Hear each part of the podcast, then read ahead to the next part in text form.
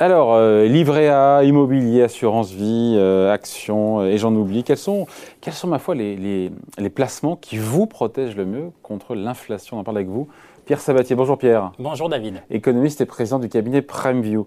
Euh, il faut rappeler un concept, le concept du rendement réel. C'est comme ça qu'il faut regarder. Il faut toujours déduire l'inflation. Quand on voit un livret A qui rapporte 0,5%, on se dit que si l'inflation a été l'an dernier de 0,5%, au final, le rendement net, le rendement réel, il est de zéro. Ce qui n'est pas un problème en soi d'ailleurs. Enfin, ça, ça, pose d'autres questions. Hmm. Mais ce qu'il faut regarder, c'est le rendement net. Oui, évidemment, puisque 1 euro, en fait, la question qui se pose, c'est est-ce qu'avec 100 euros aujourd'hui, vous pourrez acheter la même chose, en fait, euh, l'équivalent d'un panier Donc c'est ça, en fait, effectivement, la notion d'inflation, c'est qu'est-ce que l'unité de monnaie vaut. Et donc, évidemment, lorsque bah, 3% d'inflation, ça veut dire qu'avec 100 euros l'année d'avant, bah, en fait, vous ne pourrez, ça sera un équivalent de 97 euros en termes de, pouvoir d'acheter en réalité. Donc c'est vraiment, évidemment, quelque chose qu'il faut retraiter. Si vous avez 10% d'inflation et que vous avez un rendement qui serait extratosphérique aujourd'hui de 5%, mais en réalité, vous avez perdu 5% de pouvoir d'achat l'année qui suit.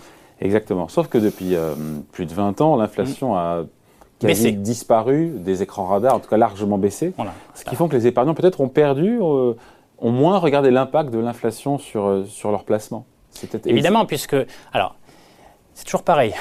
Pour qu'un débat aboutisse, il faut toujours être précis. Euh, et souvent, d'ailleurs, les débats n'aboutissent pas parce qu'on n'est pas précis sur les termes qu'on emploie. Qu'est-ce qu'on entend par inflation?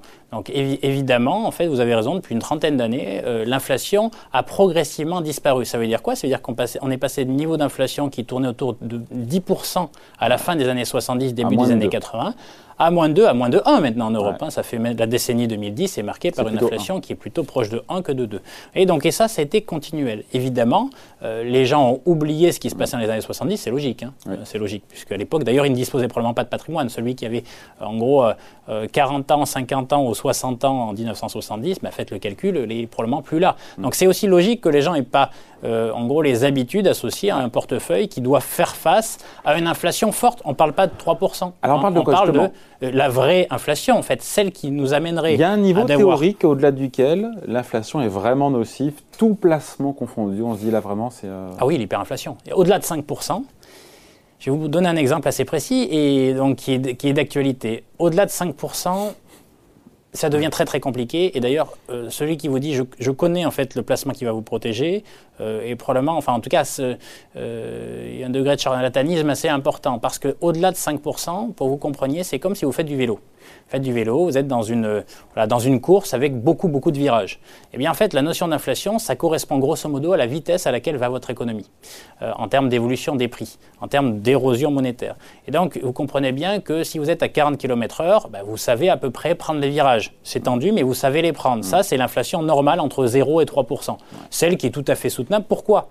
Parce qu'en réalité, vous avez le temps de voir le virage arriver. C'est ça le sujet principal dans l'investissement, c'est quoi? C'est que je mets de l'argent tout de suite pour demain pour l'avenir. Et donc, quand vous avez un niveau d'inflation raisonnable entre 0 et 3 eh bien, grosso modo, ça veut dire que vous avez le temps de voir les virages arriver. Donc, une entreprise sous-jacente, une entreprise en tant que telle, a le temps de faire évoluer son modèle économique pour supporter euh, des coûts de production qui vont augmenter entre 0 et 3% mmh. des salaires qui vont augmenter entre 0 et 3% Donc, ça vous laisse le temps nécessaire. Vous êtes sur une dynamique positive, vous mais vous avez le temps. Donc, 40 km/h, c'est suffisant pour gagner la course, hein, c'est ça la dynamique positive, mmh. mais vous avez le temps, entre guillemets, de vous ajuster à ces évolutions de prix qui sont des évolutions de prix raisonnables. Évidemment, si vous êtes en dessous de zéro, bah là, c'est en gros, c'est que vous prenez les virages à 10 km/h. Mmh. Et attention, en vélo, hein, si vous arrêtez de pédaler, à un moment donné, bah, vous tombez, hein, parce qu'il faut de la vitesse pour mmh. cela. Donc, de la même manière, il ne faut pas non plus aller trop lentement. Mais bon, en gros, le risque déflationniste aujourd'hui, c'est pas le sujet. Le dernier risque, c'est quoi? C'est l'inflation, la vraie inflation, celle au-dessus de 5%. Pourquoi? Parce que vous êtes à 70 km/h alors qu'il faut prendre des virages Et là, qu'est-ce qui se passe? Eh bien, vous y arrivez, vous en faites un, vous en faites deux, vous en faites trois, mais vous n'avez aucune assurance d'arriver, entre guillemets, à garder le rythme. Et c'est ça le sujet principal. Le sujet principal d'une inflation des prix qui augmente, c'est très concret. C'est pas théorique, c'est pas un sujet de marché financier, c'est un sujet d'entreprise. Mettez-vous à la place de l'entrepreneur. Il y a une demande demande à la construction, en fait. Par exemple, prenons l'immobilier, c'est un vrai beau mmh. sujet actuellement parce qu'il y a vraiment de l'inflation des coûts de production à deux chiffres en ce moment, plus de 10% en fait euh, par rapport au, prix de l'année d'avant. Vous avez une demande, les gens veulent rénover leurs biens. Mmh. Donc, euh, vous avez des carnets de commandes qui sont pleins. Vous signez des devis. Et vu qu'il y a de la demande, vous ne pouvez pas faire tout de suite. Et donc vous allez acheter en fait les. En gros, vos coûts de production seront adossés en fait au prix euh, des euh, matériaux que vous allez acheter au moment où vous allez réaliser. Donc vous pouvez vous trouver. C'est pour ça que c'est très simple à comprendre le risque. C'est au-delà de 10% d'inflation. Eh bien, ça veut dire que vous n'avez pas la capacité au signal de vie. Et aujourd'hui, c'est ce qui se passe notamment dans le monde de la construction. Les, euh, les producteurs, hein, les sociétés en fait de, de BTP ou de rénovation refusent de signer les devis parce que le carnet de commande est plein et ils ne veulent pas prendre le risque de signer un devis sur les prix actuels en sachant qu'en ce moment, le rythme d'inflation, c'est plus de 10%. Il faut comprendre en fait que le risque de l'inflation, c'est celui de l'entrepreneur. Hmm. L'entrepreneur, ce n'est pas les marchés financiers. Et pour l'épargnant alors, ok, donc vous avez pour compris que... en partant du principe qu'une inflation au-delà de 5% n'arrivera pas, évidemment. Après, on est peut-être, certains le disent, sur un, un nouveau paradigme, une nouvelle tendance si, si, c'est ça, la question qui sera plus élevée que ce qu'on a connu depuis 20 ans. Voilà, la question, non, non, alors, la, question, votre question est une question légitime pour se protéger d'une inflation à plus de 5%. Hmm. En dessous, on s'en fout.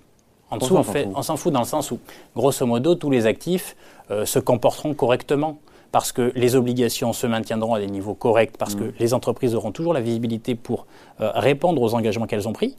Donc, ah, premièrement, les actions seront toujours valorisées de manière relativement élevée. C'est-à-dire le prix des actions sera cher parce que entre 0 et 3 d'inflation, eh bien, ça donne, euh, je dirais, de la visibilité aux entreprises pour construire, pour implémenter leur, stratégie d'entreprise. Mm. Donc là, les, investisseurs sont prêts à acheter. Donc là encore, on prend bien les virages.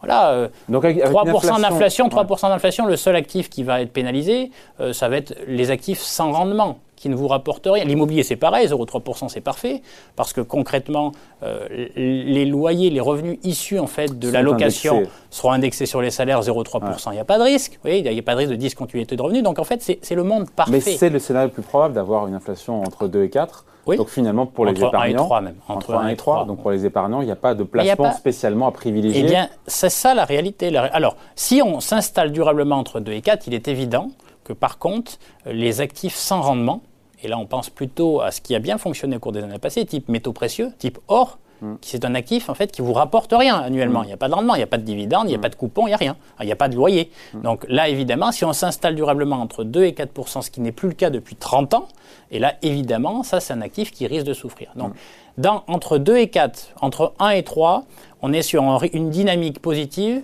qui permet aux entreprises de savoir prendre les virages et de continuer à avancer. Donc bon Ça, pour les actions, bon pour, bon pour l'immobilier. Et même bon pour les obligations, parce que d'une certaine manière, euh, vous avez, les coupons que les entreprises s'engagent à verser, bah, puisqu'il y a de la visibilité, il est extrêmement probable euh, qu'elles soient en capacité de le faire. Donc en soi, c'est un actif. De valorisation quand on a payé une obligation beaucoup moins chère et qu'elle se dévalorise puisque les taux d'intérêt remontent. Oui, mais on pourrait, vous, on pourrait entre guillemets, vous, pour le coup, euh, vous répondre que euh, ce que vous dites là est vrai, mais était vrai dans le passé, parce qu'en mm. termes de valorisation, ce que vous dites, c'est que les obligations sont chères. Mm.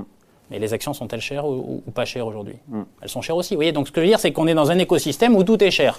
La question fondamentale, c'est est-ce qu'il y a un risque de discontinuité de revenus demain Est-ce que ce que j'achète euh, risque de ne pas être en capacité de me verser ce que j'attends Donc chercher, un rempart, chercher le meilleur placement comme rempart contre l'inflation si elle est entre 1 et 3 et 2 et 4 bah, vous pouvez avoir un portefeuille diversifié. La réalité, elle est là. L'immobilier fonctionnera bien, les actions fonctionneraient bien, mm. les obligations aussi, hein, notamment les obligations d'entreprise. Par contre, ce qu'il faut éviter dans ce cas-là, c'est tout ce tous les actifs euh, donc, qui ne distribuent pas de revenus, donc métaux précieux euh, au Et monétaire Parce que monétaire, sur pareil, ah, on, ben, se dit, monétaire aussi. On, se dit ça rapporte du 3-4, mais si l'inflation est à 3-4, le rendement réel, il est à 0. Hein. Oui, absolument. Donc monétaire, et euh, monétaire, c'est pareil, ça ne vous rapporte rien, ou quasi rien. Les taux directeurs, en fait, ne seront pas, en plus, il faut faire attention, parce que le monétaire, ça reparte les taux directeurs, et ça ne vous rapportera pas. Les taux directeurs ne vont pas remonter à 2 ou 3% ou 4%, en fait, c'est pas demain la veille qu'on mm. risque de le voir. Donc, oui, tous les actifs qui sont du type équivalent monétaire, donc sans rendement réel, euh, là en l'occurrence, serait pénalisé. la question fondamentale, ah c'est est-ce qu'on va vraiment s'installer à 3 plutôt que 1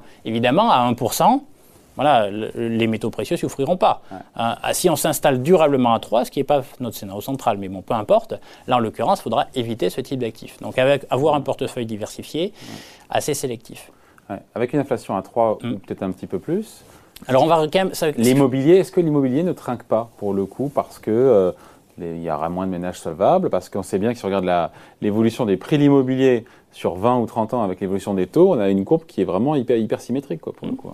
Mais parce que vous corrélez en fait euh, le niveau de. Alors, vous corrélez en fait le niveau des prix Oh, d'acquisition. oh, non, non, non, non, mais le prix d'acquisition. Non, c'est des sujets hyper intéressants, mais en fait complexes. Et donc Ouais. évidemment, en quelques minutes, Mm. c'est compliqué de, de rentrer suffisamment dans le détail. Donc pour moi, il faut que je choisisse les arguments que, que, je, que je vais déployer. Euh, alors, deux sujets sur l'immobilier. Euh, l'immobilier d'investissement aujourd'hui. Euh, vous parlez en fait du prix de vente, donc valorisation de l'immobilier, c'est le prix de l'immobilier. Alors effectivement, vous avez raison, la- la- les raisons principales de la très bonne tenue des prix de Bah l'immobilier, oui. c'est pas l'inflation, c'est la baisse des taux. On peut pas dire que ça, ça bénéficie au marché immobilier quand ça baisse et dire que ça va pas pénaliser Exactement. quand les taux Donc en hein. termes de prix, évidemment, si les taux montent, automatiquement, vous savez ce qui fait le prix de l'immobilier. Une envie, évidemment, comme tout acte de consommation classique, Ouais. plus euh, une question. Une question à un seul interlocuteur qui s'appelle son banquier. Je peux avoir combien? Mm. Euh, Dans des niveaux de revenus qui sont relativement stables, effectivement, si les taux remontent, eh ben, le banquier vous, vous- vous répondra un peu moins que par le passé. Donc il y aurait un, un ajustement de prix. Est-ce que ça serait négatif pour le marché de l'immobilier? Surtout dans, dans la- au regard de votre question, la réponse n'est pas du tout. Enfin, ça ne serait pas du tout un problème, puisque d'une certaine manière, euh, ça augmenterait le rendement de l'immobilier. C'est-à-dire que le niveau de loyer resterait stable parce que les revenus sont les mêmes et on est sur une dynamique économique plutôt favorable dans ces Si cas-là, avec un prix qui baissera. Donc d'une certaine manière, évidemment, ceux qui, ceux qui auront Donc, en dernier, Ouais. ceux qui auront à racheter en dernier avec des niveaux de taux, voilà, effectivement, seront pénalisés en termes de, en termes de, de valorisation. Mais pourquoi vous achetez de l'immobilier? Vous l'achetez pour faire une culbute, pour la valorisation ou pour le rendement et la rente? Faut jamais La arriver en dernier en général. hein. Voilà, donc c'est un peu le sujet. général, Voilà. Donc ça, c'est le premier point. Le deuxième point, je pense, c'est quand même un élément important parce qu'aujourd'hui, euh, répondre à, à l'allocation d'actifs, au comportement des actifs, si jamais on tombait dans un monde qu'on ne connaît pas, qui est celui du plus 5% d'inflation et au-delà, je pense qui n'est vaut. pas un scénario. Alors, ce qui n'est pas un scénario à court terme évident, évidemment, c'est-à-dire que la dynamique économique ne permettra pas en fait de nous amener là. Mais attention, euh, il y a deux choses qui font l'inflation. Il y a l'inflation liée à l'économie réelle et il y a l'inflation liée à l'érosion monétaire, à la valeur que les gens sont prêts à accorder à l'unité de monnaie. Nous vivons dans un monde dans lequel les politiques monétaires sont exotiques, sont inédites dans l'histoire. On ne l'a jamais fait. Exotique. que- et oui, Très généreuse. Voilà, plus que généreuse. C'est-à-dire qu'on n'a jamais fait ça. C'est-à-dire qu'en fait, on, on- on imprime directement des billets pour subventionner en réalité les dépenses des, des États qui se retrouvent du coup dans les dépenses privées. Donc évidemment, le risque, et vous le savez à terme, c'est de tomber dans une forme d'hyperinflation non associée à une dynamique économique très favorable, mais à, à une érosion monétaire. Et donc là, l'érosion monétaire qui fait que ben, les gens ont moins confiance dans la, dans la valeur de la monnaie parce que la gestion de la politique monétaire Et est considérée comme... euh, le rapport comme- avec alors, c'est quoi mais c'est un rapport aux actifs. Donc dans ces cas-là, on pourrait à terme tomber dans un scénario en fait au-delà de 5% d'inflation. Et donc là, pour lequel il faudrait se repencher sur les- nos années 70. Et quels sont les actifs qui résistent Et à une inflation qui augmente très fort? Eh bien, il n'y en a qu'un seul, Ah, c'est le producteur. ouais. C'est l'économie réelle. Donc le les seul entreprises. acteur, seul- les entreprises. Donc, et, et pas les entreprises dans leur ensemble. Ouais. C'est les, les seuls- la seule réponse à cela. Il fa- Ça, il faut que les gens se préparent, entre guillemets, même si c'est pas les le plus entreprises qui certain sont en capacité, on finit là-dessus, parce qu'il est de tard. répercuter l'augmentation des ce coûts de production. power, la Exactement. de faire passer dans les prix l'augmentation des coûts. La seule réponse, ce n'est pas un actif plus qu'un autre, c'est trouver le producteur qui saura répercuter l'environnement hyperinflationniste associé aux coûts de À production ses clients. dans leur prix de vente. Donc la seule réponse, c'est la sélection et la sélectivité. C'est hyper important parce que ça fait 10 ans qu'on nous dit que la gestion de demain, c'est la gestion passive, j'achète globale. Ouais. La réalité, c'est que plus le temps va passer, plus la génération de performance saura identifier le bon du mauvais, celui qui sait réagir à un changement d'environnement majeur. Et donc, euh, à court terme, pas de risque associé, pas de préférence, sauf pour éventuellement les actifs sans revenus. À plus long terme, si jamais on tombait là-dedans, attention, là pour le coup, il faudra s'adosser à des gens qui savent faire la différence entre le bon grain de livret. Exactement, voilà, c'est très clair. Explication, merci beaucoup. Conseil signé Pierre Sabatier, économiste et président du cabinet PrimeView. Merci. Pierre. Merci David. Salut.